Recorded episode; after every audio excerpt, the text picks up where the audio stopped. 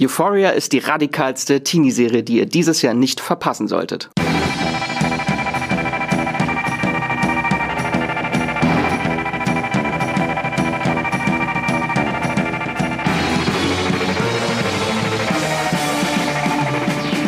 Herzlich willkommen zur fünften Folge von Streamgestöber, dem Movie-Pilot-Podcast mit dem wir uns mit euch gemeinsam ins Film- und Seriengestöber begeben. Jeden Mittwoch reden wir über die angesagtesten und gehyptesten Filme und Serien der deutschen Streamingdienste.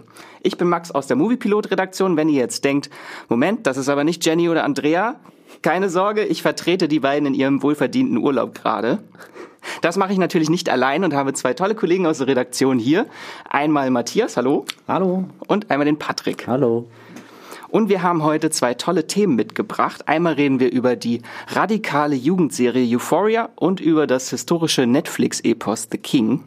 Aber apropos Jugendserie, Gleich zum Einstieg eine Frage an euch. Äh, Matthias, was hast du in deiner Jugend denn für Serien geguckt? Oh, das ist eine viele, fiese Frage. Ich durfte gar nicht so viel äh, Fernsehen in meiner Jugend schauen und war auch hauptsächlich bei, bei Filmen, die mich da äh, interessiert haben. Um jetzt mal eine zu nennen, die ich dann doch immer mal wieder gerne gesehen habe, war Yu-Gi-Oh! Allerdings fragt mich keine Details mehr. Ich äh, war eher ein Fan der, der Sammelkarten und äh, die Serie war dann quasi das, was die, die Fantasie für die Geschichte außenrum noch bei mir angeregt hat. Und bei dir, Patrick? Äh, ich habe so typische Jugendserien, wie ich sie eigentlich jetzt gerne schaue, wie auch Euphoria eine ist, gar nicht früher gesehen, sondern bei mir war es eher so, dass ich im jüngsten Alter mit so Cartoons auch angefangen habe und dann wurde es immer mehr zu so einer Anime-Leidenschaft eigentlich. Dann ging es immer so los, dass nach der Schule direkt ging es nach Hause und dann ist auf RTL 2 im Mittags- und Nachmittagsprogramm, da gab es immer Yu-Gi-Oh! und One Piece und dann später noch ein bisschen Dragon Ball Z.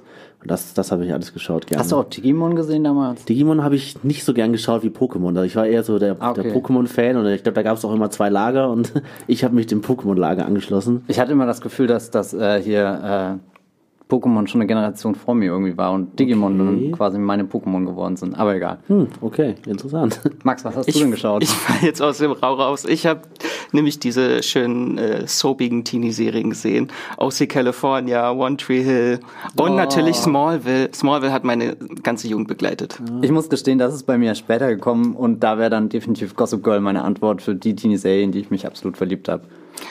Aber so soapig ist die Teenie-Serie, über die wir heute reden, gar nicht. Aber bevor es losgeht, äh, schmeißen wir uns direkt ins Streamgestöber. Äh, Matthias, was hast du denn zuletzt gestreamt? Ich habe mir ja äh, letzte Woche den äh, Apple TV Plus Podcast angehört, den ihr aufgenommen habt. Sehr vorbildlich. Sehr vorbildlich. Da ist vor allem Dickinson äh, oft gefallen. Und ich hatte die Serie vorher auch schon ein bisschen auf dem Schirm, weil ich immer dachte, das ist so der Underdog unter den Apple-Serien und von Haley Steinfeld bin ich auch ein großer Fan. Das fängt bei True Grit an, geht über äh, jetzt Bumblebee, den Transformers-Film, den sie gemacht hat und natürlich die äh, Pitch Perfect-Filme und der tolle Coming-of-Age-Film, The Edge of 17. Ich glaube, jetzt habe ich alles genannt, was sie gemacht hat. Aber ja, da bin ich quasi als Fan in Dickinson hineingegangen und äh, mit den lobenden Worten, die du ja auch schon über die Serie ausgesprochen hast und äh, war sehr begeistert, dass es einfach sehr zeitgemäß erzählt und, und hat trotzdem irgendwie dieses Gefühl für die Poesie, die sie da zu äh, Papier gebracht hat oder unter ihrem Namen oder eben auch nicht. Äh, sehr berührend, unerwartet, frech, äh, fetzig. Ja, eine, eine, eine sehr tolle. Hast du sie an einem Stück durchgeguckt? Ich habe sie tatsächlich an einem Stück durchgewünscht. Ich hätte das nicht für möglich gehalten. Das waren irgendwie zehn Folgen, eine halbe Stunde. Und das geht runter wie Butter. Ich äh, kann das euch nur empfehlen. Also für so einen schönen tristen Winterabend dann. Ja, oder man, man kann sich richtig einkuscheln und, und die Serie genießen. Die ist so, so fröhlich und so, so herzerwärmend, aber auch so tief traurig. Es ist äh, die ganze Bandbreite an Emotionen, die abgedeckt wird. Da bin ich voll dabei. Und Patrick, was lief bei dir? Äh, ich schaue momentan von Woche zu Woche die neue Watchmen-Serie, die in den USA bei HBO läuft und hierzulande kann man sie bei Sky Ticket schauen. Und ich bin total fasziniert von dieser Serie. Ich bin schon immer großer Damon Lindelof-Fan, also seit Lost spätestens.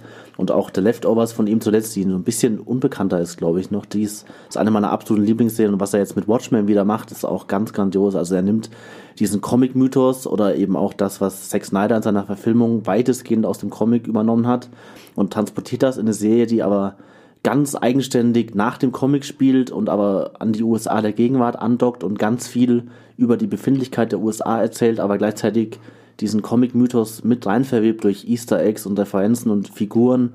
Und ja, also man kann inhaltlich gar nicht so viel dazu sagen, weil sie wirklich auch ab der ersten Folge wieder total mysteriös und verrätselt ist, aber man sofort total fasziniert ist. Und ja, ich habe jetzt die dritte Folge zuletzt gesehen und ich bin, ich freue mich jetzt schon jede Woche wahnsinnig auf die neue Folge. Also bitte schaut diese Serie, weil ich habe auch mal nachgeschaut, bei der Movieplot Community hat sie momentan eine äh, durchschnittliche Bewertung von 6,3, aber es sind auch erst 37 Bewertungen, also ich hoffe, das wird sich noch mhm. deutlich äh, potenzieren. Lasst euch nicht abschrecken von den Bewertungen. Ja, lasst euch nicht abschrecken und auch wenn die erste Folge noch ein bisschen sehr sperrig und rätselhaft daherkommt, bleibt einfach dann und, und nehmt euch gefangen, lasst euch gefangen nehmen von dieser wundervollen Serie.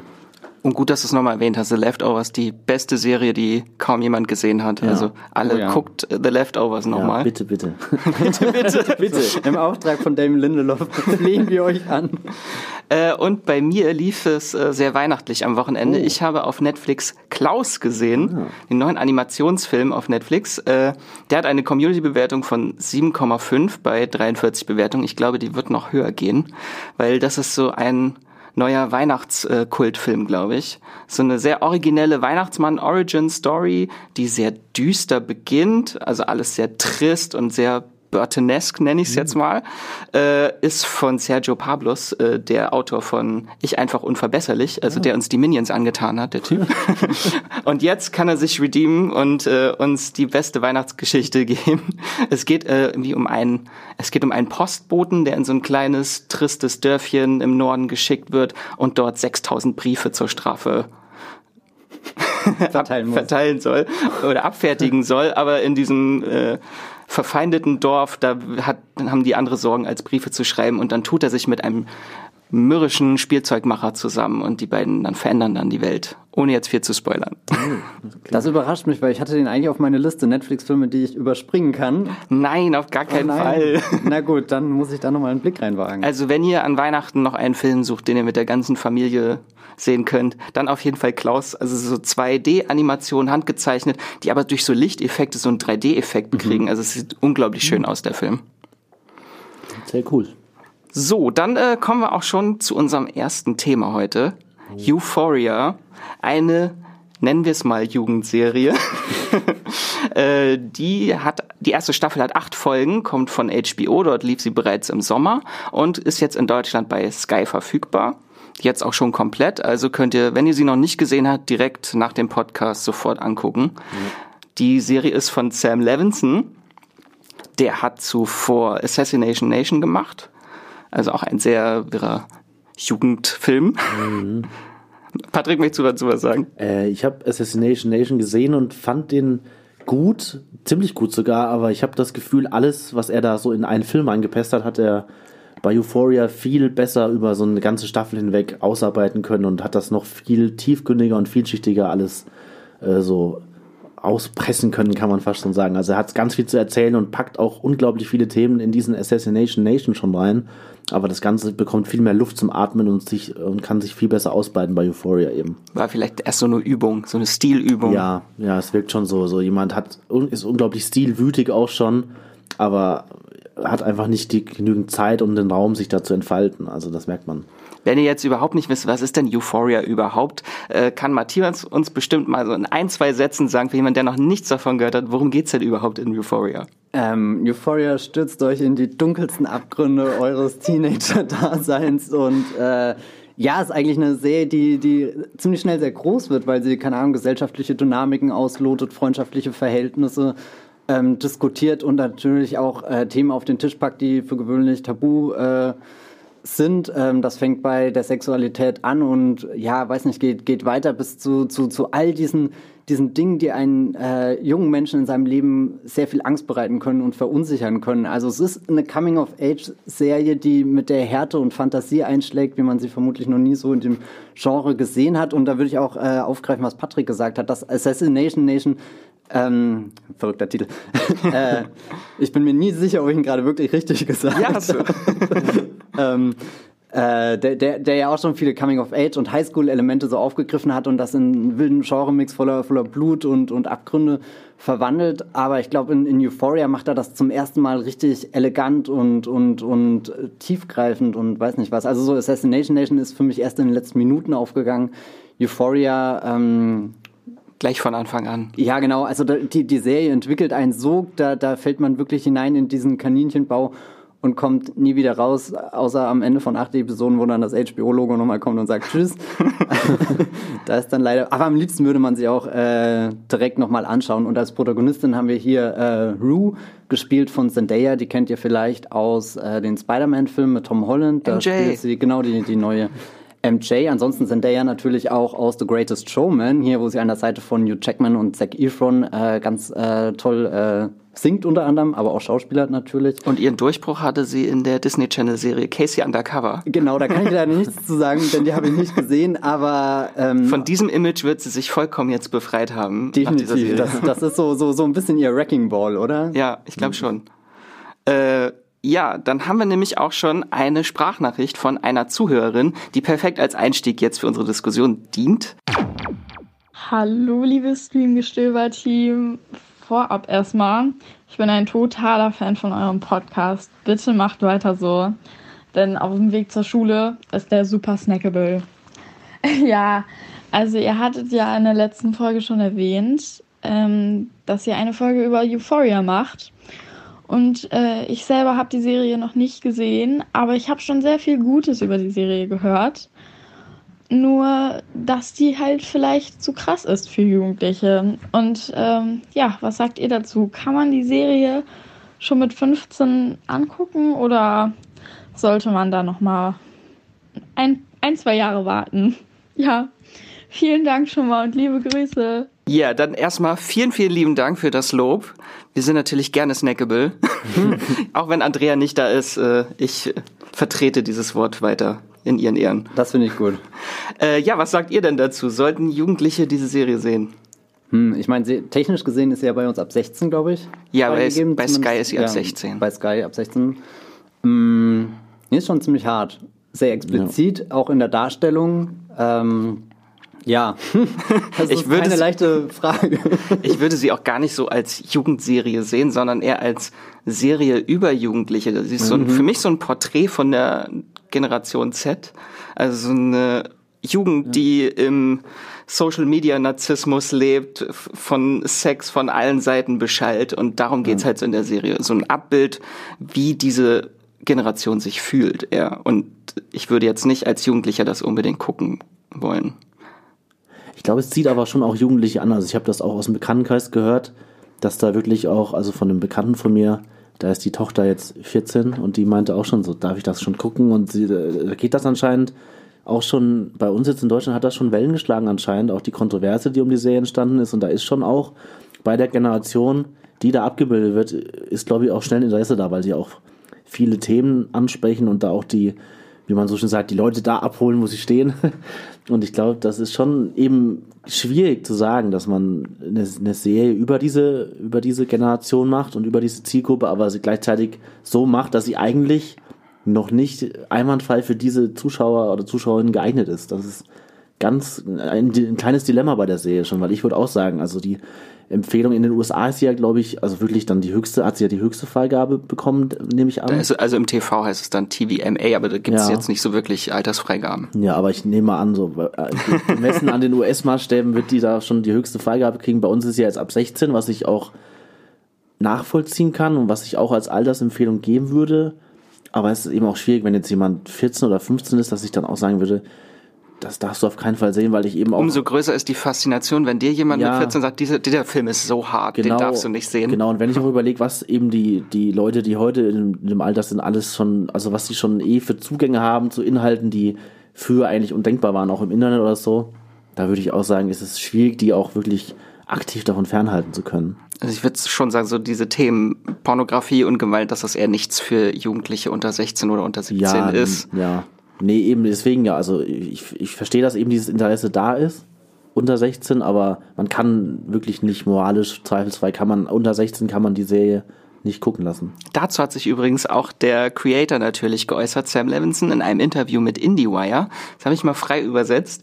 Ich hoffe, es lässt sich ein Dialog zwischen Eltern und Kindern entstehen.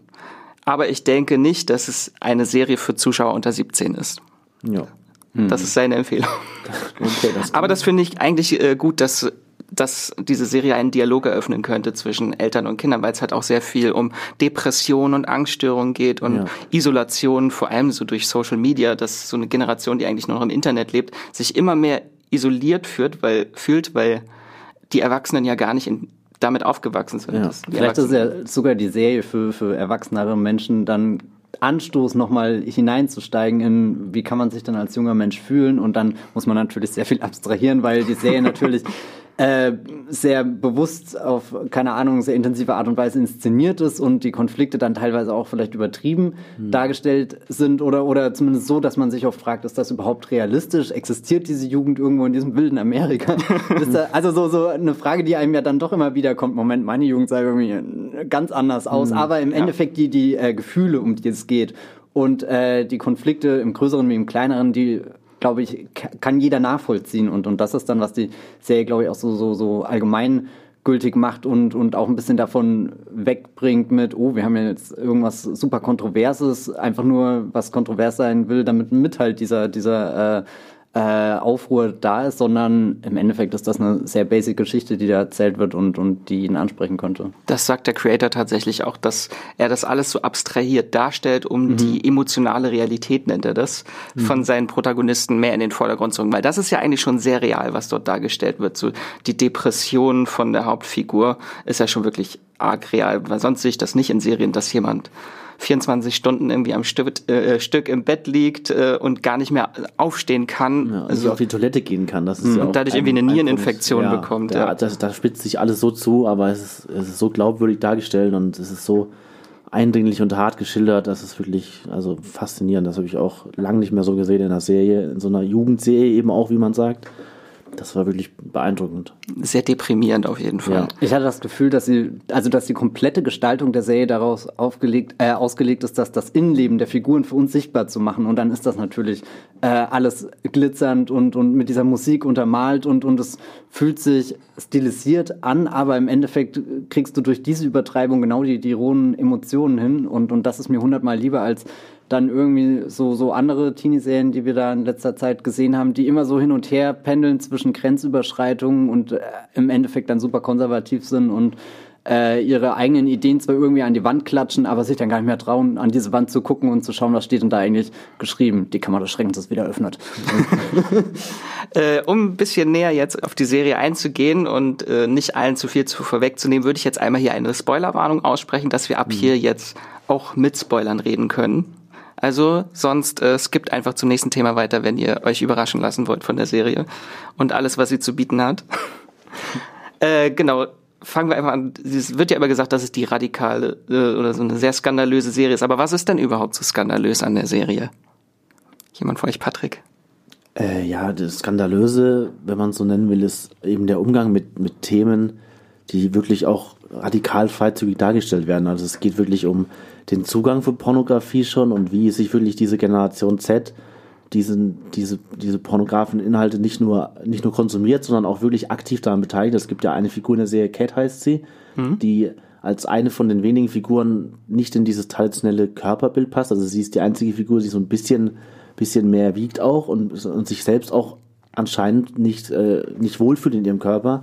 Und sie aber dann gerade durch diesen Zugang zur Pornografie wirklich ihren Körper selbst so nicht nur schätzen lernt, sondern auch einzusetzen weiß. Also sie wirklich sich dann so einen Account anlegt und selber so als Webcam-Girl äh, wirklich so diese dominanten Reize ausleben kann. Das ist ein Thema, das ich zum Beispiel auch kaum in einer Serie jemals so dargestellt gesehen habe, wo ich auch überrascht war, wie weit die Serie auch wirklich geht, ohne komplett in diesen Hardcore-Pornografie-Bereich abzurutschen, also wirklich so mit der nötigen Obwohl Distanz der Mikropenis noch. ist schon das stimmt, fast, das grenzt das, schon fast das an stimmt, Hardcore. Das hat mich auch wirklich sehr überrascht, das zu sehen, aber ich meine jetzt auch im Bezug, wie Du hast es gesehen? Also ich musste genauer hingucken.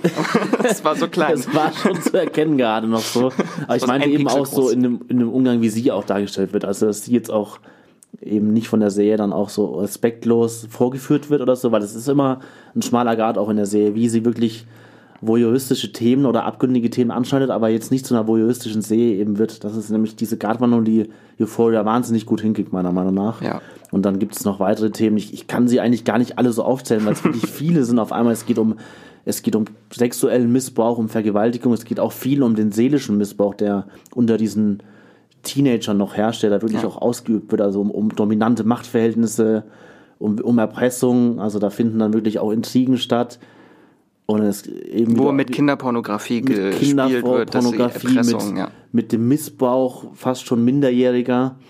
Das geht ja direkt die erste Folge Ja. so los, dass die eine der Hauptfiguren, Jules heißt sie, gespielt von Hunter Schäfer, Ja. Eine Transfrau, die über die ist äh, erfolgreiches Model und wurde über Instagram gecastet Mhm. in der Serie und die wird gleich direkt am Anfang von ausgerechnet von McSteamy aus Grey's Anatomy gleich äh, hat sie ein Sexdate direkt am Anfang mit ihm, wo man auch gleich sein irrigiertes Glied sieht und wie er sie wirklich ins Kissen presst und durchnimmt. Also das war schon eher schockierend, dass so ein 17-jähriges Mädchen sich irgendwie so ein gestörtes Sexualverhalten zu Männern hat. Und Was ich sehr schön finde, oder was heißt sehr schön? oder, oder, sehr schön. Wo ich das Gefühl habe, dass die Serie auch einmal sehr sich sehr 2019, also in der Zeit, in der wir leben, anfühlt, äh, wie sie auch dieses ganze diese Internetwelt integriert und und das als fester festen Bestandteil von den Jugendlichen zeigt, wo die Generation, also ihre Eltern, auch schon fast ein bisschen abgehängt ist, so so so so. Für die ist das ganz normal, dass täglich irgendwelche Nachrichten, also wir haben dann eine ganze Infrastruktur, die die einfach nur per per per WhatsApp und weiß nicht was abläuft und, und, und was sich da im Verborgenen schon, schon abspielt, also so wie, wie die Intrigen da entstehen und, und, und was für Auswirkungen dann später quasi das, das eine Selfie oder das eine Dickpick, was du zu viel gemacht hast oder so wie, wie das die Runde macht, da hatte ich einfach das Gefühl, da sind sie sehr am Puls der Zeit und, und fangen ganz viele Vibes an, die man nicht so wirklich äh, fassen kann, aber da die Serie auch viele Freiräume lässt. Also auf der einen Seite ist sie super explizit, da sie halt einfach enthüllte Geschlechtsteile und so direkt in die Kamera hält und sagt, und 30 Stück in einer Szene. Genau so, so. Das ist die Anleitung zum äh, perfekten Dickpick oder irgendwie so. Also wo du dir denkst, okay, damit habe ich nicht gerechnet. Aber andererseits tun sich da auch so viele äh, Zwischenräume auf, so viel, was man zwischen den Zeilen lesen kann und auch eben auch so so so Grauzonen, wo ich mir nicht ganz sicher bin. Wollte ich das jetzt wirklich sehen? Ist diese diese Emotion, die die gerade übertragen wird, äh, ausgehend von der Serie, zu mir ähm, will, will ich mich gerade so fühlen und, und also ich weiß nicht, man, man, man kann, äh, wächst auch ein bisschen, glaube ich, während man die Ja. Staffel schaut selber, weil eben die meisten Teenie-Serien da dann immer diesen, diesen smoothen Cut haben und dann kommt irgendein cooler Popsong und, und reißt, äh, weiß nicht, die, die nächste Szene schon an. Also so bei den, bei den meisten TV-Sachen werden wir nie damit äh, äh, konfrontiert, was wirklich passiert. Und Euphoria hat da schon einen sehr direkten Draht zu seinen Figuren. Aber ich hatte das Gefühl, dass die Serie sich davon ein bisschen verabschiedet hatte, von dieser Radikali von diesen radikalen Szenen. So, das waren so diese ersten drei, Ja. vier Episoden. Und danach ging es halt wirklich mehr so um Ruths seelischen Zerfall. Ja, aber, aber also so, so klar radikal im, im, im Sinne der, Diese der Sex- bildlichen genau Darstellung, das. aber ähm, was ja emotional passiert, ist ja nicht weniger radikal. Genau. Und, und das, oder was Patrick hier vorhin auch schon angeschnitten hat mit, mit Kate, die ja dann auch ein bisschen Erfüllung darin findet. Also so, so, dass wir einerseits Außenseiter haben, vielleicht auch Ausgestoßene in dieser, dieser Schulklicke, wo nur der Club der Coolen äh, irgendwie auf die Party kann und, und wo man sich dann ein anderes Leben aufbaut und irgendwie so ein neues Terrain betritt, gar nicht weiß, äh, gehöre ich dahin, irgendwie funktioniert es dann, ich kann sogar Geld damit verdienen. Also so, äh, also irgendwie Höhenflug und Niederlage halt immer sehr direkt äh, miteinander vereint und, und, und du schaust halt zu, wie die Figuren balancieren auf diesem ganz dünnen Pfad und eigentlich ist Euphoria ein einziges Atem anhalten, auf welche Seite sie runterkippen, weil Fakt ist, sie werden irgendwann runterkippen. Und was wir ja auch noch gar nicht erwähnt haben, ist vielleicht der ganze äh, Drogenplot, der ja so gerade mit Rue auch sehr prominent und sehr abgründig da ist, aber eben auch erzählt, was das für die Figur bedeutet, die Ausfluchtsmöglichkeiten, die sie dadurch findet. Und da habe ich das Gefühl gehabt, auch da wird nicht zuerst der moralische Zeigefinger erhoben, wie es ja dann auch oft bei solchen Serien ist, sondern ähm, das Glück, was die äh, Figur auf, äh, mit diesen Abgründen empfindet. Also so, ja, ja, ge- ge- genau, also so eigentlich dieser, dieser, dieser Zwiespalt, ähm, man ist hin und her gerissen und natürlich wissen wir, dass das schlecht ist. Aber gleichzeitig macht uns die Serie begreifbar, warum das für sie wichtig ist, warum sie dann nicht äh, rauskommt aus, aus äh, irgendwie dieser, dieser Spirale, wo, wo sie irgendwie immer auf den nächsten Schuss wartet und, und das dann auch manchmal ganz spielerisch in Szene gesetzt wird, wenn, wenn sie irgendwie hier äh, die Pillen wieder sieht und die schon versuchungsmäßig nach ihr, sprechen. ihr, genau so ihr Schreien so, so Rue, komm her zu uns. äh, ja, äh, und, und dann natürlich äh, auch die Gespräche, die sie hier mit ihrem, wie heißen die Leute, die sie betreuen? Ähm, die Paten, nein, die, ja, ja, ich weiß, was du meinst. genau, halt den, den, an den sie sich wendet und, und der ihr dann auch den Stempel Sponsor heißt das Genau, im Englischen. genau, ja, der. Sponsor. Ich weiß gar nicht, was der deutsche Begriff dafür ist. Ist ja nicht gespielt von äh, Coleman Domingo, der hat auch in Assassination mit, Nation mitgespielt. Das ist Coleman Domingo. In ist das nicht äh, Fear the Walking, Fear the Walking Dead, genau. Ja. Da bin ich zwar raus, aber cool. Ja, nee, äh, und, und zwischen den beiden finden halt auch viele dieser Momente statt, wo am Anfang viel gelogen wird und viel behauptet wird. Und je weiter die Serie geht, desto mehr erkennt Rue, dass sie sich halt auch eingestehen muss, was, was wahr ist und dass sie nicht alles überspielen kann.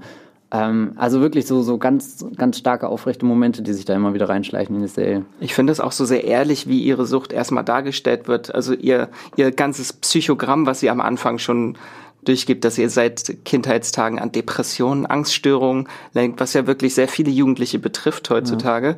Und dass sie das Ganze nach dem Tod ihres Vaters betäubt mhm. mit äh, Medikamenten und Psychopharmaka.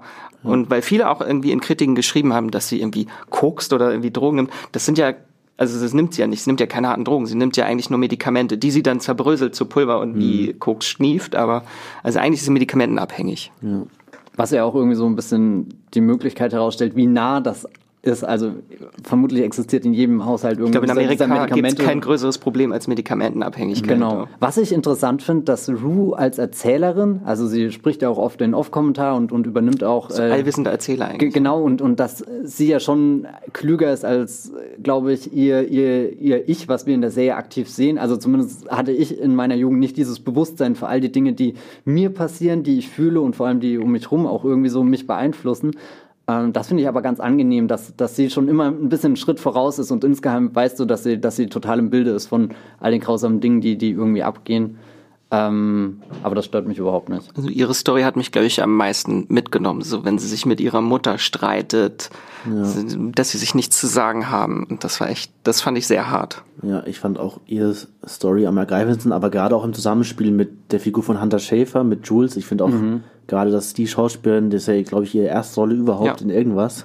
Und ich finde, sie ist auch eine richtige Entdeckung. Also wie sie auch diese. Das ist ja so engelsgleich. Engelsgleich. Man merkt auch, dass sie eben vorher so als Model gearbeitet hat. Sie hat schon diese Ausstrahlung, der sie sich bewusst ist. Aber sie bringt da auch so eine unglaubliche Zerbrechlichkeit und Verletzlichkeit auch mit rein, die sie da immer wieder in der Rolle ausstrahlt.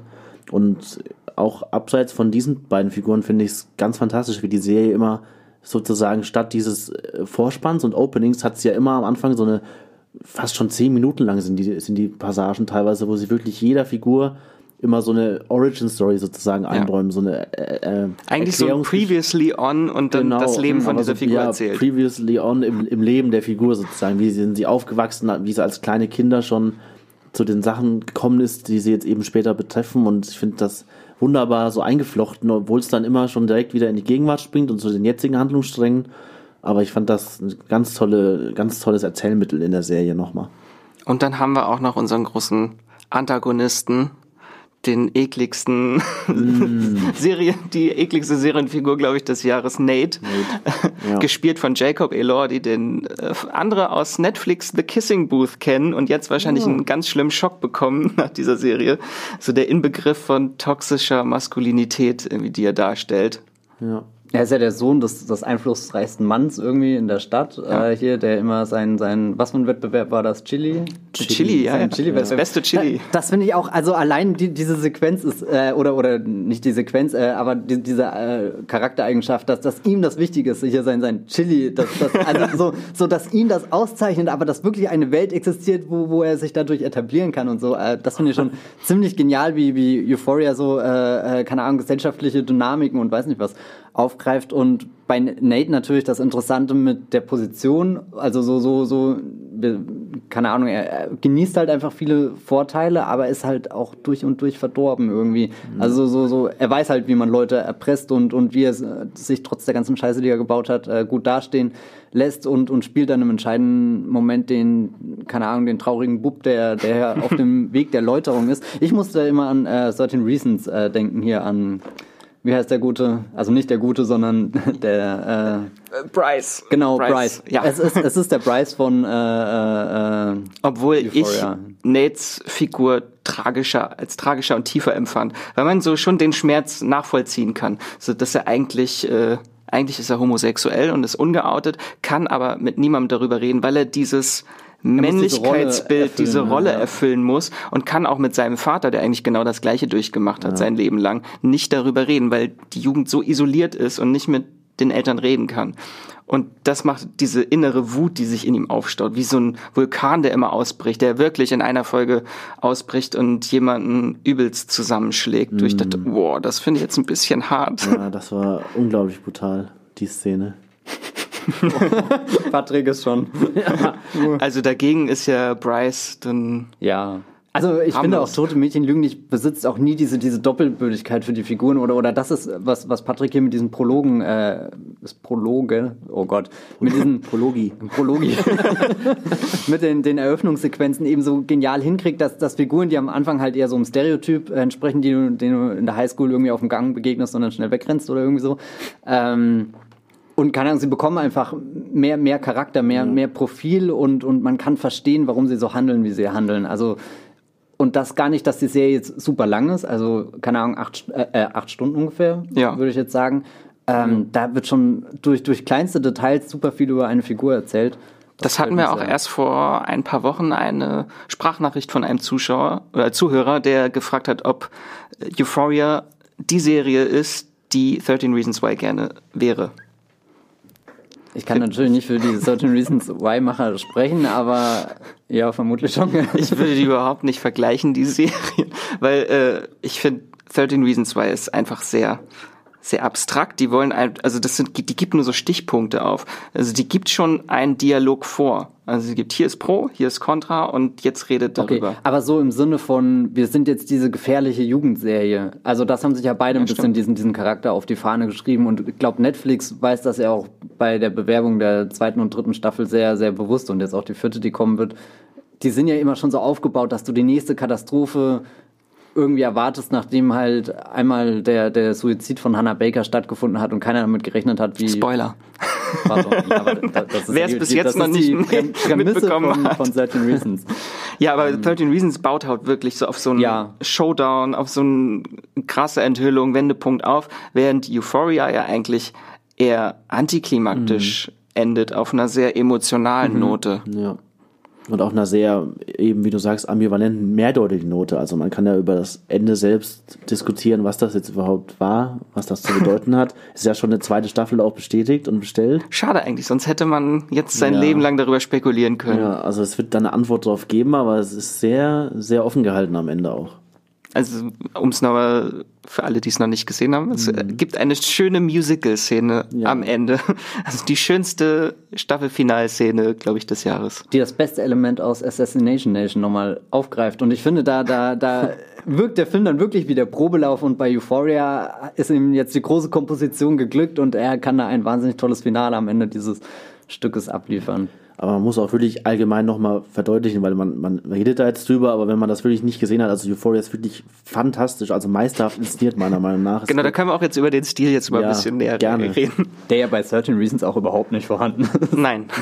das kann ich als äh, nicht 13 Reasons 2 Schauer nicht beurteilen. Aber, aber Patrick, du warst äh, hin und weg von ich, der Inszenierung. Ja, ich war hin und weg. Ist genau die Form von Inszenierung, die ich auch im Kino oder bei Serien allgemein liebe, die ich auch bei Serien immer wieder vermisse. Also das ist wirklich eine Serie so eine eigenwillige Handschrift hat, die aber wirklich auch konsequent durchgezogen wird. Also dass man nicht mal einen Pilot hat, der irgendwie hervorsticht und dann geht es so in einem ähnlichen Stil weiter, sondern hier ist wirklich, man merkt auch Sam Levinson, der hat ähm, jede Folge inszeniert, soweit ich weiß. Ne, fast alle, ich glaube fünf oder so. Ich glaube, er hat ja, ich glaube, er hat sogar alle inszeniert und hat an zwei nur äh, nicht selbst alles geschrieben, soweit ich weiß. Also es ist schon eine Serie, die wirklich durch ihn auch wie aus einem Guss wirkt. Eine Auteurserie. Eine Auteurserie. der, ich habe mich auch ein bisschen eingelesen und habe auch äh, darüber herausgefunden, dass auch sehr viel autobiografisch von ihm da drin verarbeitet wurde. Also er hat wohl auch in seiner Jugendzeit, er ist ja auch noch heller, also vergleichsweise jung, er ist, er ist 34, 30, 34 ja. glaube ich. Und der meinte auch, als er damals so alt war wie die Figuren aus der Serie, hat ihn auch das alles betroffen. Er hatte wohl auch mit Abhängigkeit und, und Drogensucht zu kämpfen. Und man merkt einerseits diese, diese Stilwut, die er hat, die mich auch teilweise an andere Filmemacher erinnert, wie zum Beispiel eine Harmony Corrine, der mit Spring mhm. Breakers auch so einen perfekten Jugendfilm für mich gedreht hat und der auch sehr von diesem Stil lebt und genau diesen Stil greift auch Euphoria auf. Also da gibt's wirklich Montagen und Kamerafahrten, also was in der Serie alles stilistisch aufgefahren wird, das ist wirklich wie das tollste, poppigste, strahlendste Musikvideo teilweise, das man sich vorstellen kann, aber wirklich auch mit Substanz über diese Stunde ausgestreckt, dass man wirklich, ich habe ja manchmal auch ein bisschen so Probleme mit diesen HBO-Folgen oder die dann wirklich eine Stunde immer lang sind, jede Folge und ich dann nicht weiß, trägt das noch wirklich die, den, den Stoff, aber bei Euphoria ist wirklich so, dass der Stil den Zuschauer konsequent durch jede Folge durchträgt und man die Zeit gar nicht mehr wahrnimmt irgendwann. Da gibt's speziell zwei Folgen, ich weiß nicht, ob es euch auch so ging, äh, die vierte Folge und die sechste Folge, die sich wirklich immer auf ein konkretes Ereignis stützen. Einmal diesen Besuch des Jahrmarktes, auf dem alle Figuren war, ja. Zum ersten Mal so zusammenfinden dann auch und sich alle Handlungsstränge wirklich immer so berühren und zusammenfinden. Und es gibt auch noch in der sechsten Folge diese Halloween-Party, die sie da besuchen auch. Und das sind auch zwei so Folgen, die sind für mich nochmal wahnsinnig ausgestochen, weil sie wirklich diesen, diese Stilwütigkeit, die, die Sam Levinson da an den Tag legt, wirklich so in, in, in Perfektion ausleben, aber eben auch alle wichtigen Figuren und Themen, die angesprochen werden, nochmal so verknüpfen und sich wirklich so stilistisch daran entlanghangeln. Also ich fand das Mich hat auch die vierte Folge extrem mitgenommen. Sie erinnerte Ja. sehr an Paul Thomas Andersons Magnolia, ja. so vom Stil her, dass die Kamera immer an die Figuren so ranfährt und die Musik. Also das spielte alles so toll zusammen. Und es war, glaube ich, in der ersten Folge auch schon direkt, wo sie auf einer Party Rue äh, zugedröhnt durch einen Gang läuft und dieser Gang sich anfängt zu drehen, wo sie ja wirklich einen riesen Gang gebaut haben, der sich komplett drehen kann. Also ich glaube, da kann man sagen, das ist die aufwendigste Jugendserie, die es bisher gibt. Die war, glaube ich, ziemlich teuer. Aber ich find, finde das halt sehr schön eben, dass das ist das, was ich vorhin meinte mit so, alles wie die Serie gestaltet ist, läuft darauf hinaus, um halt da abzubilden, wie, wie sich die Figuren gerade fühlen. Und auch bei dieser Jahrmarktfolge, wo ja quasi die, die Konflikte wie so ein Staffelstab schon fast übergeben werden, wenn die Kamera eben noch am Rücken von, von einer Figur klebte und dann irgendwie hinten dran, ah, da steht jemand beim, beim Chili-Stand und, äh, und äh, dann irgendwie so, so fast ein bisschen abschweift. Also manchmal lässt sie auch die Figuren dadurch im Stich, was ich sehr interessant finde, so, so wen begleitet die, äh, oder wen begleiten wir Zuschauer immer und manchmal denke ich mir, eigentlich braucht da gerade eine andere Figur unsere seelische Unterstützung. Oder ich weiß nicht, ich meine, klar, es sind Serienfiguren, äh, die, die kriegen das nicht mit, aber so, so, so einfach, äh, wa- was zeigt uns die Kamera, wo führt uns die Kamera hin und, und was ist da fast wie so ein Magnet, äh, der, der, den die Kamera dann anzieht und ja, ich weiß nicht, alles ganz stark. Habt ihr sonst so ein Highlight so von der Inszenierung? Also bei mir ist es, glaube ich, die siebte Folge, als Hunter Schafer Jules äh, ihre Freundin in der Großstadt besucht und sie dann das Treppenhaus hochlaufen und die Kamera irgendwie dieses Treppenhaus komplett entfesselt, immer sich dreht und hochfährt. Das war so, das, das hat mich wirklich beeindruckt, so von der Kameraarbeit auch. Das war eine tolle Szene, ja. Ich weiß gar nicht, ob ich eine Szene speziell rausgreifen kann, weil das wirklich die, die Highlights an mir vorbeigerauscht. Die meiste Zeit, also ich konnte da gar nicht, ich hätte da wahrscheinlich mitschreiben müssen, die ganze Ja. Zeit irgendwas notieren müssen. Ich, aber ich muss, kann schon sagen, dass im Finale dann nochmal, da können wir ja drauf eingehen, Ja. dass äh, diese, vor dem, vor der Musical-Sequenz gibt es nochmal eine Montage, wo, wo die Zeit gezeigt wird, wo wirklich der größte, tragischste Tiefpunkt in, in Ruths Leben erreicht ist mit ihrem Vater, mit dem Tod ihres Vaters. Da war sie 13 Jahre alt, als der gestorben ist. Und da gibt es nämlich auch nochmal eine Montage, die mit so einem sehr souligen, gefühlvollen Song untermalt ist und auch nochmal, da habe ich auch das Gefühl gehabt, dass da wirklich auch Film gedreht wurde. Es hat was sehr Körniges, Nostalgisches, wie da die Szenen aussehen und dann wird nochmal wirklich diese fast schon harmonische Montage aber auch gezeigt, wie sie mit der Mutter umgeht und das Ganze aber auch wieder in so einen extremen Streit kippt zwischen, zwischen der Familie. Das war auch nochmal so eine Montage, die mich wahnsinnig berührt hat, bevor es eben dann nochmal in dieses surreale, musical-mäßige kippt, Ja. wo man dann gar nicht weiß, ist das jetzt wirklich vielleicht das Ende der Figur? Hat sie jetzt wirklich vielleicht eine Überdosis genommen? Also so wird es ja angedeutet auch, dass sie wirklich mit dem finalen Rausch dann in so, ein, in so eine andere Welt, Bewusstseinsebene abgleitet und man gar nicht weiß, überlebt sie das Finale überhaupt? Also ich weiß nicht, wie es euch da ging. Ich wünsche es natürlich, Ende. dass sie, aber ich fand es auch sehr ambivalent und dass man ganz am Ende am Abspann auch noch irgendwie nochmal die Vögel zwitschern hört, wo Hm. sie zuvor in der Folge noch sagt, dass sie immer die Vögel zwitschern hört, wenn sie im Krankenhaus liegt. Hm, Ja, stimmt. Was ich immer sehr toll finde, sind die Momente, wenn sie so, also wenn, wenn sie kippt und, und du weißt nicht, in was für einer Realität oder Dimension du dich gerade bewegst. Und da hat mich die Serie oft an hier Legion erinnert von FX, diese äh, X-Men Superhelden-Serie, die ja auch innerhalb von fünf Minuten so viele verschiedene filmische Räume aufmacht, wie, wie es irgendwie eine ganze Serie im Laufe von sechs Staffeln Ja. nicht schafft. Und, und du gleitest über und die Szenenübergänge sind so fließend und virtuos gestaltet, dass, dass ich fast manchmal so, so, ein, so ein schwindliges Gefühl dabei habe, wo, wo ich überhaupt gar keinen Halt habe. Ich fühle mich einfach wirklich wie als, als falle ich da wie Alice in diesen Kaninchenbau und sehe um mich rum die ganzen Bilder und Gegenstände und, und Klaviere, die äh, hoch und runter fallen und äh, habe Angst, dass ich irgendwann am Ende aufschlage und das wehtut. Aber halt einfach diese, dieser Moment des Fallens. Und eine Montage, die ich hervorheben möchte, ist auch in der letzten Folge, wenn hier ähm, diese Parallelmontage zu My Body is a Cage von Arcade Fire. Mhm. Ich habe fast vergessen, dass dieser Song existiert, obwohl ich riesengroßer Arcade Fire-Fan bin, habe ich ihn einfach schon lange nicht mehr äh, so, so aktiv irgendwie herausgesucht, um ihn zu hören. Und dann kam das da und dieses Lied setzt ein und ich weiß nicht, das, das hat mich total weggeblasen. Da, da sah sie wirklich da und, und hatte Tränen in den Augen, weil das also nicht nur die, die Geschichte an sich so, so emotional und mitreißend ist, sondern einfach wie das Ganze zusammengesetzt ist, komponiert ist. Das war einfach atemberaubend. Und die Serie hatte einfach so viele Highlights und Weirdness wie ein äh, One Direction Anime-Porno, oder? Aha. Das, interessant. Oder die, äh, Moment, ist das etwas, was existiert? Oder das war in einer Folge, aus? das war die Fanfiction von Cat. Ach so, oh mein ah. Gott, ja, Das stimmt. war One Direction übrigens, falls du es nicht gesehen hast. Ich, von Harry Styles. Ich habe keine Ahnung, wer One Direction ist, insofern. Ja, das war ein One Direction. Ja. Diese okay. Harry Styles hingegen habe ich das Soloalbum gehört. Ziemlich gut. Oder wo sie aus ihrer Depression plötzlich in so eine Detektivgeschichte fällt und als Detektivin ja, darum. Das fand ich auch ganz toll. Das war, da war ich mir dann auch unsicher. Moment, ist das jetzt äh, der, der, also so ist das die Zeit, in der wir jetzt gerade wirklich sind? Ist das die Haupthandlung oder oder? Ja. Also so so denkt sie sich das aus oder hat die Episode einfach irgendwie wie wie sich manche andere Serien eine Musical-Episode ausdenken oder so quasi ist das jetzt Konzept und es ist beides so verwischt und und du schwankst lange hin und her und versuchst herauszufinden. Also so, wenn sie in der Serie das Geheimnis herauszufinden versucht, versuchst du das Geheimnis der Serie wiederum herauszufinden. Und das, was wir jetzt alles so schön loben, ist ja eigentlich immer so bei Kritikern immer so der größte Kritikpunkt gewesen, dass die Serie wäre so unrealistisch. Äh, und das finde ich halt eigentlich ist ja genau das, was die Serie ausmacht. Sie macht diese Euphorie, diese überhöhte Realität, wo es halt auch mal Zeichentrick-Szenen oder ja. sowas in der Art gibt oder Musical-Szenen.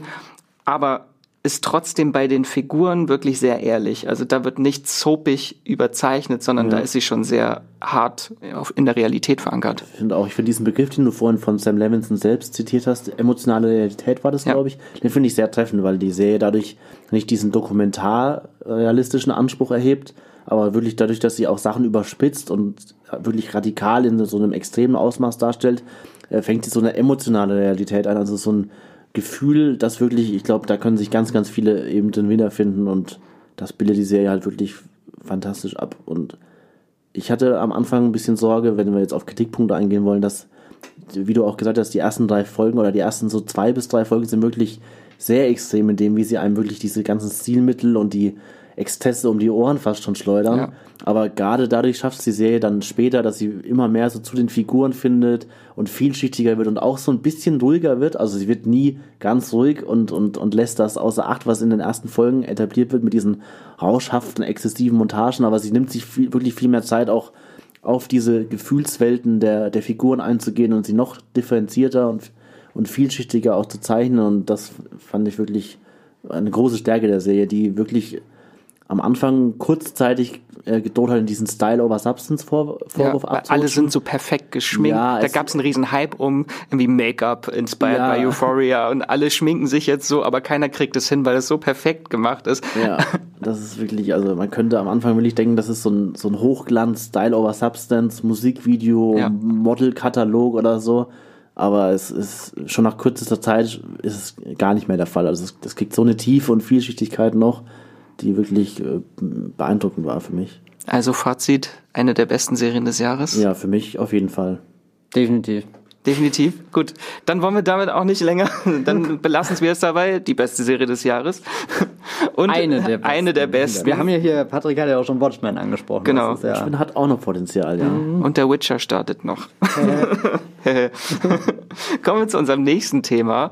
Äh, auf Netflix, äh, The King Jetzt kommen wir von den äh, sexy Jugendlichen zu zum nächsten sexy Jugendlichen, zum sexy Jugendlichen King. Der Film feierte seine Weltpremiere in äh, Venedig im September und ist seit dem 1. November 2019 bei Netflix verfügbar. Bei unserer Community eigentlich kommt er recht gut an mit einer 6,9 bei über 400 Bewertungen. Mhm. Würdet ihr das auch so einschätzen? Das kommt schon Ja, ziemlich nah hin. Kommt relativ nah, ja auch. Ich wäre ein bisschen drunter vielleicht bei 6,9, aber ja, das, das passt schon. Ich glaube, ich war bei 6,5. Ich glaube, ich war so bei einer stabilen 7. Hier ist es die, die glatte 6 geworden. Ja, aber da, da sind wir ja genau auf dem Spektrum. Ja, ja. Ja, ist ein äh, Historiendrama über König Heinrich den Fünften. Äh, und wo man jetzt denkt, ist das jetzt wirklich so passiert? Ist es geschichtlich oder was? Worauf basiert das überhaupt? Ja, ich, gl- äh, die Geschichte ist natürlich irgendwo die, die große Inspiration dahinter, aber eigentlich äh, hat sich hier äh, David Michotte und Joel Edgerton, die zusammen das Drehbuch geschrieben haben, Die schon zuvor den tollen Film Rover gedreht haben auch. ja, hier und äh, David Michotte natürlich auch davor für Netflix schon War Machine mit äh, Brad Pitt, der hier ein bisschen untergegangen ist, aber eigentlich ein Riesending, dass sie hier einen War Machine-Film mit Brad Pitt haben. Aber gut, jetzt kommt hier äh, The King und dafür haben sie sich natürlich William Shakespeare äh, als den, den, die große Inspiration äh, ausgesucht. Ganz konkret Heinrich Vierte und Heinrich Fünfte. Ähm, es ist aber jetzt nicht die klassischste Shakespeare-Adaption, wie man das denken könnte, was vor allem dadurch deutlich wird, dass sie die Shakespeare-Sprache, nenne ich es jetzt mal, gar nicht so, also nee, eigentlich überhaupt nicht übernehmen. Im, im Endeffekt äh, bedienen sie sich nur so an, an ein paar Grundzügen, wie, wie Ja. Shakespeare diese Geschichte aufbereitet und selbst dann Unter anderem auch Joel Edgerton, äh, Falstaff, den Genau, es ja das in der Realität nicht gab, aber Da- in den Genau, und, und das ist ja was, was der Film auch nochmal ganz anders interpretiert, als es bei, bei Shakespeare war. Vielleicht sprechen wir an dieser Stelle schon eine Spoilerwarnung aus. Also wir reden über leichte Spoiler. Ich glaube, wir werden nicht den finalen Twist verraten, sondern nur so ein paar Ja. leichte Spoiler erstmal. Genau, auf alle Fälle die Falstaff-Figur ist dann eine, die der Film sehr anders interpretiert und ich glaube, das liegt dann eben auch daran, dass Joel Edgerton selbst am Drehbuch mitgeschrieben hat und sich diese Figur ja wirklich so, so maßgeschneidert auf den Leib geschrieben hat, wie, wie nur wenige Schauspieler das vermutlich in den letzten paar Jahren gemacht haben. Er, er spielt das mit so einer totalen äh, Insbrunst, als, als wäre er dafür geboren worden. Mich ein bisschen an Russell Crowe erinnert. Hatte so, Ja, eine, hatte so oder? eine Russell Crowe-Ausstrahlung. Ja. Der späte Russell Crowe. So eine Mischung aus, aus Russell Crowe und äh, hier Hodor aus äh, Ja, also wenn ihr noch gar nichts davon gehört habt, The King, erstmal kurz, worum es denn überhaupt geht. Also es geht natürlich um die Geschichte des britischen Königs Heinrich V. im frühen 15. Jahrhundert, der als junger Mann so in diese Rolle gedrängt wird, König zu sein, nachdem sein Vater ist er tot? Ja, der ist äh, an Ja. Krankheit, schwerer Krankheit äh, gestorben. Ben Mendelssohn übrigens. Ben Mendelssohn, ja, in einer kurzen Rolle, die er aber auch wieder sehr genießt. sehr, sehr genießt und auch sehr gut ausfüllt, die Rolle. Also er ist da wirklich sehr, sehr bösartig, perfide und macht aus seiner kurzen Screentime schon sehr viel wieder. Nicht zu verwechseln mit seinem Robin Hood-Bösewicht. Das war ja erst Anfang des Jahres, wo der Film bei uns ins Kino kam und ich glaube, er ist vom einen Set direkt ins nächste gelaufen. Und aber bevor er König wird, äh, da hätte er sich, glaube ich, sehr gut mit den Jugendlichen aus Euphoria verstanden, weil er so Party hart äh, den ganzen Tag sich betrinken und hat eigentlich überhaupt keine Lust, König zu sein und Verantwortung zu übernehmen. Er erinnert mich ein bisschen so an äh, Grima Schlangenzunge in Der Herr der Ringe, äh, die, Rück äh, die Rückkehr, sage ich, die zwei Türme, äh, der, der da auch so, so giftig da sitzt und auch schon ein bisschen so abgefuckt aussieht mit seinen, seinen ekligen Haaren und, und weiß nicht, also so, nee, total abstoßend. Äh, ja, und dann wird er König und was passiert, Matthias? Was, der, der, der Timothy wird König und... Sie wird König, ja? Na, und er versucht, äh, das, das, äh, sein, sein Vaterland wieder zu vereinen, was nämlich äh, äh, der, der, der eigene Vater quasi in, in verschiedene Teile ge gespalten hat, dadurch, dass er halt einfach nicht Herr der politischen Lage war und, und Timothy eigentlich ein junger Idealist, der sich ja von all dem distanzieren wollte, was, was sein Vater und irgendwie diese, diese, dieses Königshaus ausmacht und, und er lebt ja auch am Anfang überhaupt nicht in dem Schloss, sondern, äh, keine Ahnung, vertreibt sich eher die Zeit ohne die schöne Schminke in den Augen, wie es bei den ganzen Jugendlichen in Euphoria ist. Ähm, ja, keine Ahnung, er steht dann so ein bisschen vor dem Problem, dass er eben diese, diese hohen Ideale hat, aber irgendwie in, in, in was reingerät, was noch sehr alt und verkrustet ist so. Und, und damit beschäftigt sich ja dann erstmal der Film, wie er am Hof herausfinden muss, wem kann ich hier überhaupt vertrauen so, dann bringt er die, die Falstaff-Figur mit, die, die ja wirklich sein persönlicher Hodor dann äh, streckenweise ist, aber dann gibt's natürlich auch noch andere Leute, die andere Interessen vertreten und, und er dann so ein bisschen vor, vor die Qual der Wahl gestellt wird. Wenn ich meine eigenen Leute vereinen will, muss ich einen Krieg gegen einen gemeinsamen Feind anfangen. Und das ist dann Frankreich, die ihn ja auch äh, vielleicht verspotten oder eben auch nicht. Also so, so, er wird da ein bisschen die, die Iren von politischen Intrigen, also äh, ja, da, da wird er ein bisschen hineingeschubst und vielleicht ist er auch ein bisschen zu naiv und, und leichtgläubig für, für diese harte Welt, wo, wo jeder nur eigentlich darauf aus ist, äh, den Reichtum seiner eigenen Familie oder den eigenen Reichtum eben zu, zu äh, ver, vervielfachen. Mm. Und das fand ich eigentlich so, so eine sehr schöne Grund- äh, äh, oder, oder eine schöne Prämisse, dass wir hier einen Idealisten haben, der eben abwägen muss, was, was bringe ich durch und was bin ich dafür bereit zu opfern. Und der interessanteste Punkt ist natürlich, wo er auch ein bisschen die Kontrolle darüber verliert, wo er Entscheidungen trifft, ohne im vollen Bilde zu sein. Da unterscheidet sich dann der Film, glaube ich, auch ein bisschen von der echten Geschichte, was passiert ist. Also wir befinden uns natürlich im Hundertjährigen Krieg mhm. gegen Frankreich und in der Geschichte soll es so gewesen sein, dass Heinrich V den Krieg mit Frankreich angefangen hat, weil er den Thronanspruch auf den französischen Thron mhm. an sich reißen Das wollte. ist ja im Film ein bisschen anders. Das ist im Film ein bisschen ja, anders. Der Attentäter an den, an den Hof wird geschnappt, ein französischer Attentäter, der ihm nach dem Leben trachten sollte. Und der ist der ausschlaggebende Punkt, dass sich äh, Timothy Chalamets Figur fast schon dazu gezwungen fühlt, jetzt diesen Krieg zu starten, obwohl er das eigentlich so gut wie es ging vermeiden wollte. Und da geht es eben auch schon darum, dass er wirklich in so Rollen gedenkt wird, die er eigentlich gar nicht ausfüllen wollte. Er wollte es alles besser machen als sein Vater, aber es, ja, es geht ihm irgendwann alles aus der Hand, mehr oder weniger. Ich glaube, sonst wäre er auch zu machen. machthungrig dargestellt gewesen, würden sie es so wie in ja. der Geschichte machen. Ja. Und dann kommt es natürlich später zur großen Schlacht von Agincourt. Mhm. Die es natürlich auch wirklich gab in der Geschichte. Mhm.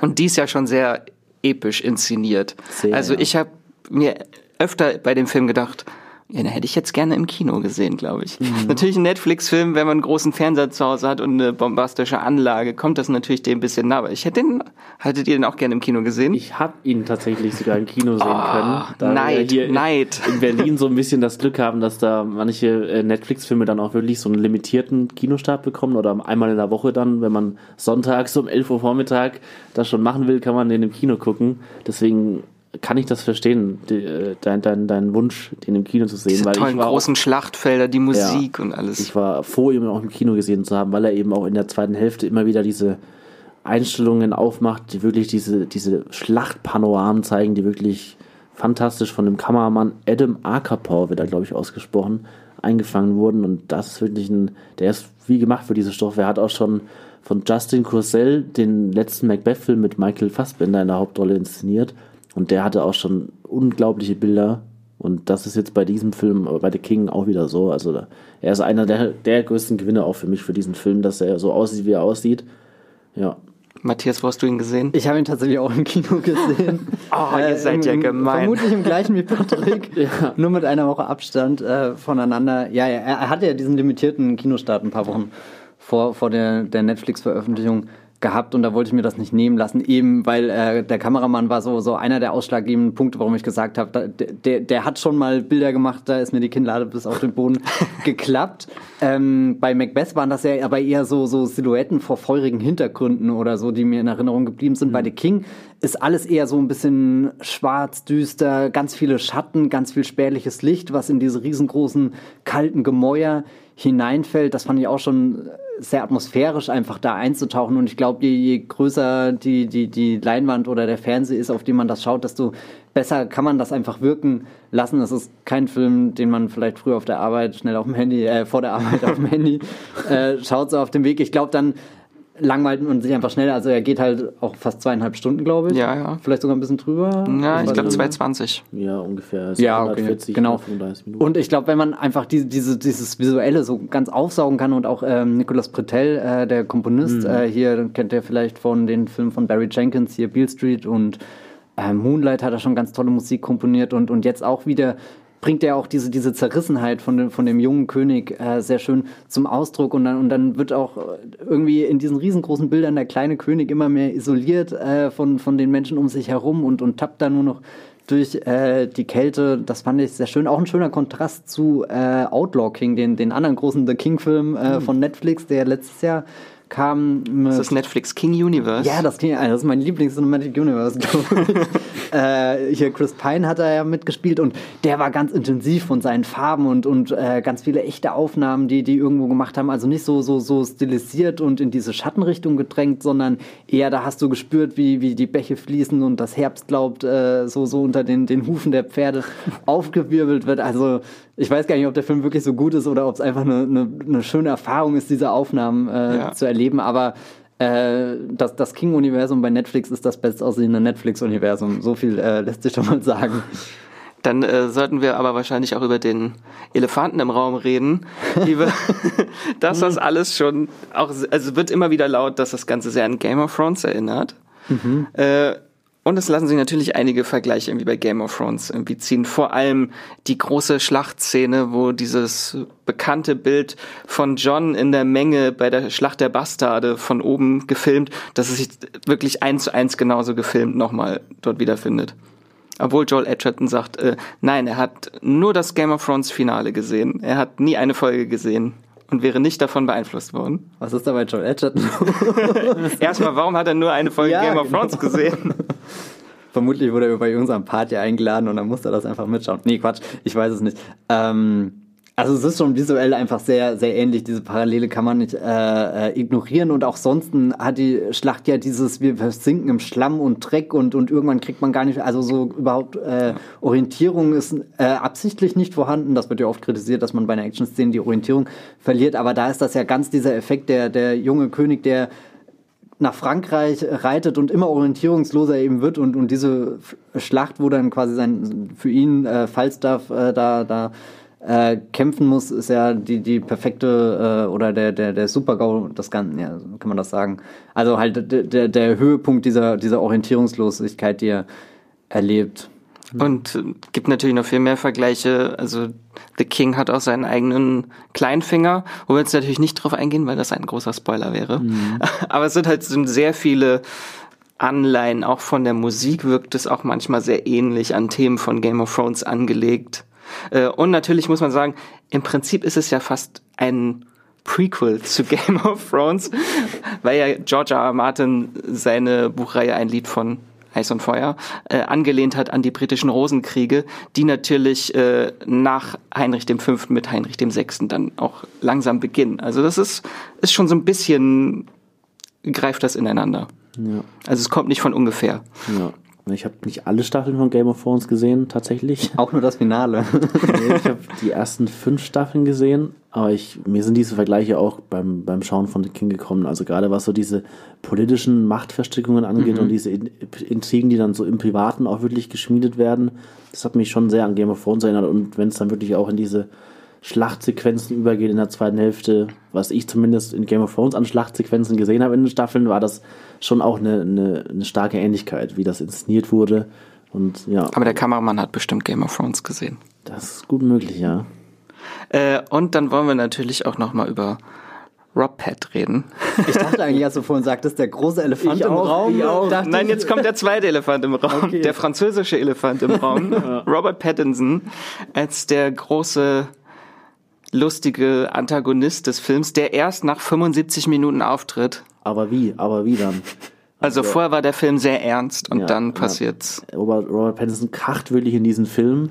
Man hat das Gefühl, er hat irgendwie, er ist in einem anderen Film als alle anderen um ihn herum, was auch dem Film wirklich wahnsinnig gut tut, fand ich. Also er spielt das wirklich, ich weiß nicht, was er sich dabei gedacht hat. Oder? Also was hast du dir dabei gedacht, Robert? Ja, das ist nicht negativ gemeint. Also er, er, ich habe den Film im, im englischen Original gesehen, ich habe aber auch kurz dann nochmal auf Netflix die deutsche Synchro gecheckt. Ich habe beides geguckt. Und es ist, ist, wirklich so beides eigentlich kaum an, an Wahnsinn zu überbieten, wie, wie albern und, und, und überzogen er wirklich diesen französischen Akzent spielt. Im Deutschen war es, glaube ich, sogar noch ein Stück ja. extremer als Ich werde deine Kopf begraben unter eine französische Bombe. Ja, also das ist wirklich wie aus einer Sketchshow fast schon, wenn jemand so einen französischen Klischee-Akzent nachmachen will, so spricht er da. Aber gleichzeitig, das muss ich aber auch sagen, hat er dann gleich nach, in diesem ersten Auftritt nach 75 Minuten, wo er sich ja wirklich dann auch der Timothy Chalamets Figur so in seine eigenen vier Wände sozusagen holt, in dieses Zelt, wo er ihm dann wirklich diese Rede hält, da hat er auch eine unglaublich psychopathische, irre Ausstrahlung, die den Film auf einmal nochmal so eine ganz Ja. neue Energie verleiht, die es vorher für mich gar nicht so gab. Also ich fand ihn in der ersten Hälfte, den ganzen Film, so ein bisschen schleppender noch. Und er hat sich, was ich bei Historienfilmen immer ein bisschen schwierig finde, er hat sich so ein bisschen nach Geschichtsstunde angefühlt, so jetzt mal alle die Geschichtsbücher aufschlagen als Film. Aber er hat dann wirklich durch Robert Pattinson und diese, diese Zuspitzung des Kriegsszenarios hat er dann nochmal so eine Dringlichkeit bekommen oder auch so einen Wahnsinn, so ein, der hat dem Film wahnsinnig gut getan. So haben wir gar nicht erwähnt, wen er überhaupt spielt. Er spielt den französischen Kronprinzen, der Genau. die französischen Truppen anführt Ja. gegen König Heinrich. So. ja. Und dadurch der, so der Vertreter von Karl VI. ist es, glaube ich, der französische König. Und da spielt natürlich auch diese Vater-Sohn-Geschichte, die ja eigentlich auf beiden Seiten gespiegelt ist. Ja, genau. Jungen Menschen schlagen sich die Köpfe ein. Ich fand das sehr schön. Ich hatte auch auf Movieplot da schon, äh, also nicht, dass ich die Köpfe einschlage, sondern den, den Robert Pattinson äh, Auftritt hatte ich ja schon einen ganzen Text geschrieben, warum er so so so die letzte Prüfung für Timothy darstellt, der ja, ich habe vorhin gesagt, äh, hier seine Ideale versucht zu vertreten, aber immer mehr verunsichert wird und dadurch, dass halt Robert Pattinson in den Film, du hast das so schon gesagt, reinstürzt, also wie so, so ein Komet, rein. äh, kracht rein und, und reißt alles mit und, und da, da ist Timothy schon, schon am Ende und, und dann kommt noch das. Und er weiß gar nicht, wie er damit umgehen soll. Verarscht er mich gerade einfach nur? Meint er das ernst? Ist er so klug, wie er tut? Oder hat er einfach einfach ein großes äh, Mundwerk und, und, und redet jetzt hier so, so frech vor mich her? Also so dieses Gefühl, du, du stehst da drinnen und weißt, das ist dir alles entscheidende Schlacht. Jetzt steht alles auf dem Spiel und dann kommt dir gegenüber einfach so ein Joker-Typ und ja, ich weiß nicht, was, was er auch immer da macht, das ist unbegreifbar. Man muss es einfach erlebt haben, um es zu glauben. Ich kann allerdings auch verstehen, wenn Leute sagen, das hat mich komplett aus dem Film rausgerissen, weil er davor schon sehr sorgfältig versucht, diese äh, andächtige Grundstimmung zu etablieren. Also wo, wo Patrick sagt, das fühlt sich an wie ein Geschichtsbuch, was aufgeschlagen ist, habe ich mir das äh, vorgestellt, wie du bist in so einer kalten Kirche drin und musst so eine ellenlange Messe irgendwie äh, erleben und vorne keine Ahnung, betet jemand die ganze Zeit irgendwelche Dinge runter, was auch furchtbar frustrierend, glaube ich, sein kann. Ich weiß es nicht. Ähm, ich fand The King ja eigentlich dann doch sehr, sehr spannend, eben durch die ganzen Intrigen und Konflikte und eben das, das moralische Dilemma, in dem sich äh, der, der, der Hall, der Heinrich, der Fünfte, Ja. befindet. Ähm, Mir hat am Ende noch so eine kleine Einordnung gefehlt. Was man so, so bei The Crown immer am Ende der Folgen hat man so eine Einordnung, Das nochmal das so Texte, das passierte dann mit ihm. Der Film endet ja Okay, ja. einfach mittendrin und du weißt nicht, okay, geht's, wie geht's denn jetzt weiter mit ihm? Weil das war ja nicht das Ende seines Lebens. Ich fand das ganz angenehm. Ich finde das manchmal bei so Filmen, die wirklich historische Stoffe zum Vorbild haben, fast ein bisschen stören, wenn dann immer der Film schon vorbei ist und dann musst du noch vor dem eigentlichen Abspann so gefühlt fünf Minuten lang Texttafel lesen. Ich finde gerade das gibt auch nochmal einen Anreiz, sich dann auch wirklich nach dem Film, wenn man das Interesse hat, dann selbst nochmal nachzuschauen. Auch Ja, wenn man und sagt, lässt die Option offen, noch ein Sequel zu drehen. das auch noch, ja. Ich finde es eher schön, wenn der Filmemacher bewusst einen Aspekt nochmal danach herausstellt. Also nicht irgendwie so dann, ich weiß gar nicht, welcher Film das neulich war, aber da kamen bestimmt acht oder so Tafeln, wo, wo im Detail, äh, kann das vielleicht sogar Midway gewesen sein, hier äh, von Roland Emmerich, dieser ich Film äh, über die Schlacht der Midway-Inseln. Ich glaube, da wird am Ende nochmal irgendwie für jede Figur das, das Einzelschicksal bestätigt. Ich meine, das ist gut, das zu wissen, irgendwie das ist halt eine Information, die man noch bekommt, aber es zerfasert dann irgendwie so das Ende für mich. Da ist dann ein prägnanter Satz, der vielleicht nochmal die, die Essenz von dem, dem, dem größeren Konflikt, den der Film irgendwie bespricht, zusammenfasst, äh, eindrucksvoller oder man lässt es eben ganz äh, den, den Film entscheiden und ich finde, dass der, der letzte Twist, den The King auspackt, Den wir der, nicht verraten. Genau, den, den wir nicht verraten, aber der hat für mich schon eine sehr große Genugtuung oder ich weiß nicht, ob das das richtige Wort ist, aber der hat das für mich zu einem äh, befriedigenden Ende geführt, weil das ja. nochmal so alles äh, in Frage gestellt hat, ähm, was wir jetzt davor zweieinhalb Stunden erlebt haben und teilweise auch sehr intensiv erlebt haben, wie zum Beispiel in der Schlachtsequenz. Ähm, Nein, es war nicht alles ein Komatraum. ja, nee, nee, da halten sie sich ja wirklich sehr weit von Shakespeare entfernt. Nee. Ähm, und und da, da habe ich dann auch gar nicht mehr noch diesen, diesen, diesen Satz gebraucht, der mich da irgendwie aus dem, dem Kino dann entlässt, sondern bin eher versunken nochmal in der Musik von Nicolas Bretel und, und habe mir äh, Gedanken gemacht über, wow, wie schön waren die Grautöne in diesem Film. ähm, ja. ja. Dann äh, beschließen wir damit, äh, klappen wir das Geschichtsbuch zu. mhm. äh, Bevor es zu Ende geht, wollen wir noch einmal auf die Highlights, eure persönlichen Highlights äh, im Streamgestöber gucken. Was empfehlt ihr denn für fürs nächste Wochenende? Patrick? Äh, ich würde euch sehr ans Herz legen, der Disaster Artist, den es jetzt neu bei Netflix gibt. Ähm, oh Gott, wo fängt man denn mal diesen Film an? ähm, es gibt, es ist 2003 ist ein Film erschienen, der heißt The Room. Und das ist der Inbegriff von einem Trash-Film. Also der, der Macher des Films, Tommy Wiseau, der wirklich alles im Alleingang gemacht hat, wollte ganz große berührende Kunst schaffen und ist so krachend damit gescheitert, wie man es wirklich nicht mehr hätte scheitern können.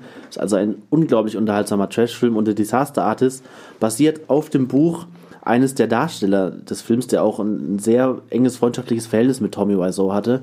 Und er äh, skizziert diesen Weg so nach, wie äh, haben die beiden sich kennengelernt in Los Angeles, wie ist, sind sie ihrem Traum nachgegangen, diesen Film zu verwirklichen und wie ist da wirklich alles aus dem, Ruder, äh, aus dem Ruder geraten. Also es ist ein Film, der wirklich diesen Entstehungsprozess von diesem wahnsinnig unterhaltsamen Film, äh, Trash-Film nachzeichnet. Der greift so ein bisschen diesen American, American Dream-Gedanken auf und auch dieses, diese Freundschaft, die dann immer wieder kippt. Und es ist ein wahnsinnig unterhaltsamer Film. Am besten ist er wirklich geeignet als Double Feature, wenn man The Room noch auftreiben könnte, aber ansonsten reicht es auch erstmal, wenn man sich The Disaster Artist nur auf Netflix anschaut, da kriegt man schon einen unglaublich unterhaltsamen und tollen Einblick in, die, in dieses Projekt, in diesen Wahnsinn. Und Matthias, was läuft bei dir? Also was ähm, hast du zu empfehlen? Ich mache hier bei The King weiter mit dem königlichen äh, Drama und würde euch The Crown empfehlen. Da ist jetzt auf Netflix die dritte Staffel gestartet. Ich selbst habe bisher nur die erste Folge gesehen und kann deswegen noch gar nicht so viel sagen, aber ich bin ein riesengroßer Fan der ersten zwei Staffeln. Da waren äh, hier Claire Foy und Vanessa Kirby unter anderem zu Die kam auch sehr gut bei unserer Community an. Die hat dort eine Bewertung von 8,0 genau. tatsächlich bei über 500 Bewertungen. Ziemlich viel. Also 8,0. Und vor allem für eine Netflix-Serie ja. ist das auch sehr gut. Ja. Und jetzt eben das Besondere mit der dritten Staffel ist die Rollen oder der, der, der Hauptcast, der gesamte Cast wird einmal ausgetauscht, denn wir machen großen. Fast der gesamte Cast. Fa, fa, pardon, fast der gesamte fast. Cast wird, wird ausgetauscht, aber zumindest haben wir jetzt nicht mehr Claire Foy und äh, hier Matt Smith und Vanessa Kirby, sondern äh, Helena Bonham Carter, Olivia Coleman als Queen Elizabeth II. und Tobias Menzies als äh, Prinz Philipp und äh, Helena Bonham Carter spielt dann äh, die Princess Margaret, die davor eben von äh, Vanessa Kirby gespielt wurde. Und also das ist jetzt auch schon ein mega guter Cast. Ich muss gestehen, ich habe mich ein bisschen zu sehr in den, den Cast der ersten zwei Staffeln, glaube ich, verliebt. Irgendwie dieses, dieses Gespann zu dritt, das hat jetzt ja schon ganz gut angeführt, aber ich bin jetzt auch wahnsinnig gespannt, wie, wie das weitergeht, weil das ist für mich eine der, der besten Dinge, die bisher bei, bei Netflix entstanden sind. Wirklich ein, ein Drama von, von einer, einer Größe, wie das vielleicht Mad Men zuletzt war. Oh Gott, das ist jetzt äh, vielleicht auch ein bisschen übertrieben, aber äh, nee, auch so, so, so in der Gestaltung eine Serie, die ich einfach sehr schätze, wie sie, wie sie gefilmt ist, wie, wie, wie wie, Szenen da aufgebaut sind, wo du wirklich das Gefühl hast, da, da, da passiert was Königliches. Und ähm, vor allem Olivia Colman macht ja wohl alles besser.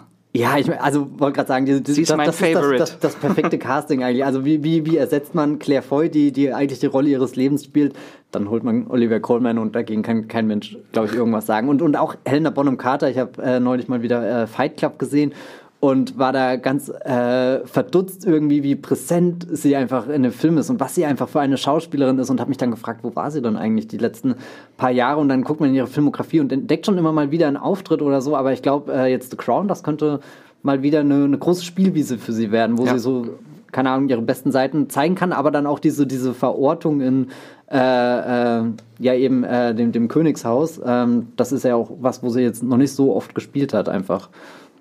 Und das ist, glaube ich, auch das Konzept der Serie, dass sie so alle zwei Staffeln den Cast mhm. austauschen wollen, irgendwie dreimal insgesamt, ja. glaube ich. Und dann können wir uns natürlich fragen, wer soll denn dann die alte Queen spielen? Also ich glaube, es gibt niemand anderen als Helen Mirren. niemand anderes kann diese Rolle, glaube ich, spielen, oder? Nee, ich glaube nicht. Das passt also mir, mir, fällt jetzt gerade auch niemand konkret ein, aber Und sie hat, die ja schon, hm? hat sie ja schon gespielt ja, ja, die Queen. Es, es wäre auch so ein richtiger Netflix-Move, da jemanden wieder zurückzubringen, weil das, das hätte ja für einen Tag definitiv alle Aufmerksamkeit aus. Und nachdem sie jetzt bei äh, Sky und HBO Katharina die Große schon Stimmt. Zarin gespielt hat, mhm. kann sie jetzt royal bleiben, dort rüber wechseln. Äh, ich habe am diese Woche zu empfehlen, am 22.11. startet auf Amazon Prime Video Carnival Row mhm. auf Deutsch endlich. Ist, die, ist schon am 30. August gestartet auf Englisch äh, und für alle, die an der Sprachbarriere gescheitert sind, die können es jetzt auch endlich auf Deutsch gucken, weil die Serie spielt schon sehr viel mit Fachbegriffen und eigenwilligen Begriffen, wo ich mir das auch nochmal jetzt gerne angucken möchte, wie sie das übersetzt haben, äh, ist mit Cara Delevingne in und äh, Orlando Bloom in den Hauptrollen. Sie als resolute Fee und er als grimmiger Ermittler in so einer düsteren Fantasy-Serie, die sehr an äh, Ripper Street oder The Alienist, die Einkreisung erinnert. Aber halt so mit äh, sozialem Aspekt, äh, Sozialkritik, magische Wesen als Flüchtlinge. Und was das Besondere an der Serie ist natürlich, dass sie auch keine Romanvorlage hat. Man kann nicht vorweglesen, was noch passieren wird. Also ich fand die schon äh, sehr gut. Unsere Community finde ich auch sehr gut. Die hat eine 7,9 bei äh, 119 Bewertungen. Da geht noch was, wenn sie jetzt auf Deutsch äh, läuft. Also alle angucken. Und genauso wie bei Euphoria ist auch Episode 4 die mit Abstand beste. Würde ich behaupten. Nein, es war Episode 3. Ah, war das Episode 3? Die Episode 3 war die No. Flashback-Episode. Okay, dann, dann ergibt das alles keinen Sinn, was ich gesagt habe. Schade. Tut mir leid, Matthias. Mm. Ich dachte, Episode 4 wird hier ab jetzt immer Qualitätsmerkmal. So, dann habt ihr jetzt schon mal eure äh, Streaming-Tipps fürs Wochenende. Dann könnt ihr schon mal den kalten Winter, der jetzt langsam, der Winterwinter einzieht, langsam verbringen. Äh, nächstes äh, nächste Woche haben wir voraussichtlich auch eine tolle Spezialepisode. Nächste Woche startet ist nämlich das äh, Mid-Season-Finale der zehnten Staffel von The Walking Dead. Und da wollen wir uns mal angucken, so nach fast zehn Jahren Walking Dead, ob die Serie noch gut ist äh, oder ob sie wieder gut ist. Also einfach so ein bisschen zehn Jahre Revue passieren lassen. Äh, und wenn ihr nächste Woche dabei sein wollt im Podcast, dann könnt ihr uns natürlich eure Meinung auch zu Walking Dead oder mit Streaming-Tipps oder andere Sachen einfach schickt uns gerne eine Sprachnachricht per WhatsApp oder Telegram. Wie genau das funktioniert, das könnt ihr in den Shownotes oder der Beschreibung des Podcasts nachlesen. So, dann möchte ich euch aber verabschieden. Wo kann man euch denn äh, lesen, Patrick? Äh, ich schreibe bei Moviepilot als Mr. D-Pad und äh, bei Twitter könnt ihr mich unter meinem richtigen Namen finden, äh, Patrick Reinbott. Und Matthias? Ähm, ich schreibe auf Movieplot als äh, Bibelbrooks mit 2e und auf Twitter findet ihr mich auch als äh, Matthias Hopf oder eben auch als Bibelbrooks, aber dieses Mal mit 3e. Ui. Ja, yeah, immer pro, Net, äh, pro sozialem Netzwerk ein, ein, ein Buchstabe mehr. Oha. äh, und mich findet ihr überall bei Moviepilot, äh, Twitter oder Instagram unter Wieselmax. Dann äh, auf jeden Fall hören wir uns nächste Woche wieder und äh, tschüss. Ciao. Tschüss. Das war die neue Folge Streamgestöber. Abonniert uns bei Spotify, Apple oder der Podcast-App eures Vertrauens. Und wir freuen uns auch schon ganz besonders über eure Bewertung. Die Musik wurde aufgenommen und produziert von Tomatenplatten. Feedback und Wünsche gehen an podcast.moviepilot.de. Wie ihr mit eurer Sprachnachricht im Podcast landet, erfahrt ihr in den Shownotes und unter www.moviepilot.de slash podcast.